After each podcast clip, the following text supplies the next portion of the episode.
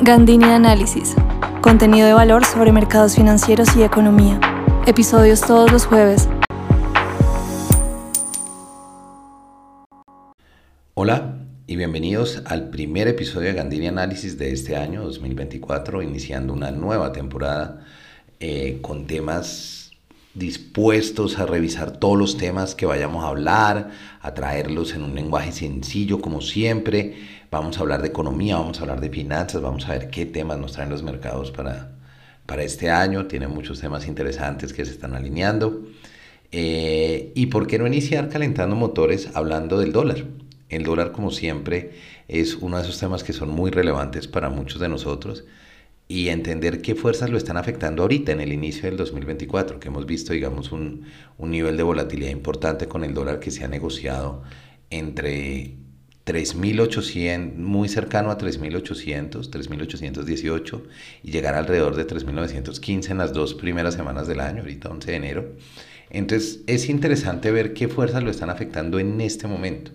Tenemos algunas cosas que son operativas y que hay que ser muy claros que por ejemplo la primera semana del dólar aquí local es realmente eh, el volumen de negociaciones de los volúmenes más bajos que tenemos. Entonces eso también a veces distorsiona un poco la fijación de la tasa, en términos de que la tasa se cuadra por oferta y demanda. Entonces, cuando hay bajo volumen también eh, puede tirar por un lado, ¿no? dependiendo, dependiendo la, la fuerza que, que, tenga la demanda o la oferta, pero puede ser un poco más drástico ese movimiento. Entonces, si hemos tenido un movimiento de alrededor de 120 pesos en las últimas dos semanas en el, en el en el peso dólar es interesante saber qué lo está moviendo y, qué, estamos, y qué estamos teniendo en cuenta. Después, el primer factor es entender que la primera semana suele tener un volumen más, más bajo. Esta semana ya, ya digamos que empezamos como el movimiento más regular del mercado, más normal. Y pues la verdad es que en este momento, siendo muy claros, la fuerza sigue estando afuera. Sigue, seguimos hablando del dólar global, Seguimos hablando del dólar global con el índice de XY. Eh, hoy salió dato de inflación en Estados Unidos. Hoy es 11 de enero que estoy haciendo acá el, episodio del podcast. Ya vamos a hablar un poquito de eso. Pero tenemos, tenemos digamos, en, en, el, en el último mes el dólar global recuperando un poco de fuerza en enero. Digamos, desde que inició enero volvió a los niveles de 102, viendo el, el índice del dólar de XY. Eh, cuando inclusive alcanzamos a llegar niveles de 100, niveles históricamente bajos, niveles importantes a tener en cuenta, pero ya estamos, digamos, el dólar global ha ganado algo de fuerza y ya lo estamos viendo en niveles de alrededor de 102. ¿Eso a qué lleva? Pues que obviamente cuando el dólar gana fuerza, las monedas débiles o las monedas contra las que se comparan, pues tienen, tienen precisamente el, impacto el impacto contrario, ¿no? Entonces se debilitan y vemos que suben las tasas de cambio, como nos ha venido pasando a nosotros, y ya tenemos, digamos, hoy estamos negociando alrededor de 3.912, pero alcanzamos a tener, a tener niveles de 3.950, hoy tenemos una TRM de 3.946, entonces pues vale la pena, digamos, como, como tener eso en cuenta. Miren, ya volvimos otra vez a subir un poco más, estamos en 3.929 esto se debe al dólar global, se debe, digamos, como a esa fortaleza. ¿Y qué es lo que vimos hoy? Digamos que lo que hay detrás de esto es la expectativa de si la Fed va a recortar, no si va o no va a recortar tasas en 2024. Eso creo que ya es bastante claro que los mensajes que ha dado es que va a recortar tasas. Ahora el mercado siempre busca un nuevo motivo por el cual estresarse, entonces ahora la asociación es cuándo va a pasar esto. Digamos que el 67% de expectativa del mercado de probabilidad está asociado a en la reunión de marzo. Pero entonces ahora todos los ojos están fijos a ver si esto va a pasar o no va a pasar. Y eso sigue metiéndole volatilidad al, dólar. ¿Qué pasó hoy? Lo que sucede es que ahora todo se va a ver por el filtro de qué tan rápido va o no a recortar tasa. Hoy salieron los datos de inflación. Y en realidad son resultados mixtos. No están ni para el lado de decir que el recorte sí va a ser en marzo, ni para el otro lado de decir que va a ser después. Eso pues genera mayor volatilidad. ¿Qué pasó con la inflación en Estados Unidos? Salió un dato de 3.4% versus un esperado de 3.2% y la de enero pues fue mayor a la de diciembre con 3.1. Eso es completamente entendible y viene, viene digamos como ese pico de inflación.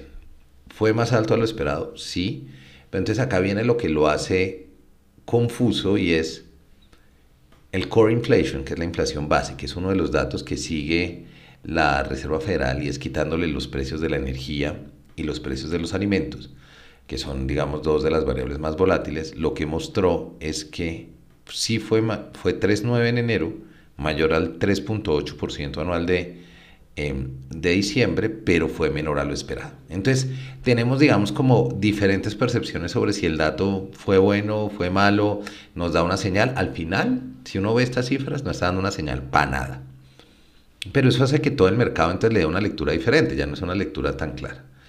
Entonces, pues este es uno de los elementos que, que vamos a tener, por lo menos el ruido de aquí a marzo, este primer trimestre de 2024 va a estar centrado en la Fed va a recortar o no va a recortar tasas. Para nosotros, Colombia, con una inflación que ya salió, digamos, la inflación de cierre de año para nosotros, eh, y nos pone en dos dígitos, esto nos lleva, digamos, a darle más fuerza a la tesis de que el Banco de la República también empiece a bajar tasas, pero debe estar también muy asociado a esto y alineado con una inflación de 9.28%, sorprendió la baja, la local, en diciembre. También, si bien da munición para que el Banco de la República pueda seguir bajando tasas, tiene que hacerlo de una forma muy suave para mirar qué sucede con la Reserva Federal y que en términos del dólar esto tampoco sea un, un efecto tan fuerte sobre nosotros. Entonces fíjense que acá ya empezamos a hablar de, de los dos bancos centrales como siempre, el Banco de la República y la Fed, y para dónde va la expectativa. Entonces todo muy concentrado en términos globales, esos tres primeros meses, qué va a pasar con la Fed, el recorte de tasas y cuándo va a ser. Después de esto, ¿qué más vamos a tener?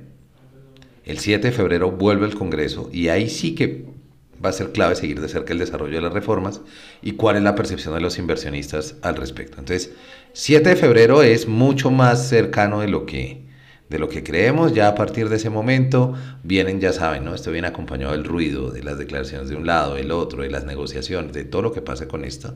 Entonces, cómo los inversionistas perciban esta o tengan esta percepción de riesgo al respecto es muy importante. Calificadoras como Standard Poor's han hablado que el 2024 es un componente del riesgo político en Latinoamérica, es un componente importante. Entonces esto también se va a alinear como con esa percepción que ya viene andando. Y no hay que olvidar que tenemos dos eventos electorales presidenciales importantísimos para la región, México en junio y Estados Unidos en diciembre. Y obviamente reflejarán algún tipo de percepción sobre la región y sobre el dólar. Entonces, esas son las cosas a tener en cuenta. Primer trimestre de este año, entonces, recorte de la Fed. 7 de febrero vuelve al Congreso. ¿Qué pasa con las reformas? Eso también va a tener una implicación importante a nivel local. Y adicionalmente, pues, no perder de vista los eventos electorales que vamos a tener. Si eso era que lo que les quería decir hoy, lo que les quería traer así como para ir iniciando, ir iniciando el año. Si les gustó este episodio, no olviden recomendarlo, compartirlo. Y no olviden que también en Gandini Análisis, para sus empresas, sus fuerzas de ventas, sus empleados, sus clientes y demás, creo contenido que los pueda ayudar a entender lo que está pasando en los mercados, en las economías, de una forma muy simple, muy relajada y, valga la redundancia, muy fácil de entender. Les deseo el mejor resto de semana, un fuerte abrazo que tengan un 2024 increíble y nos estamos oyendo.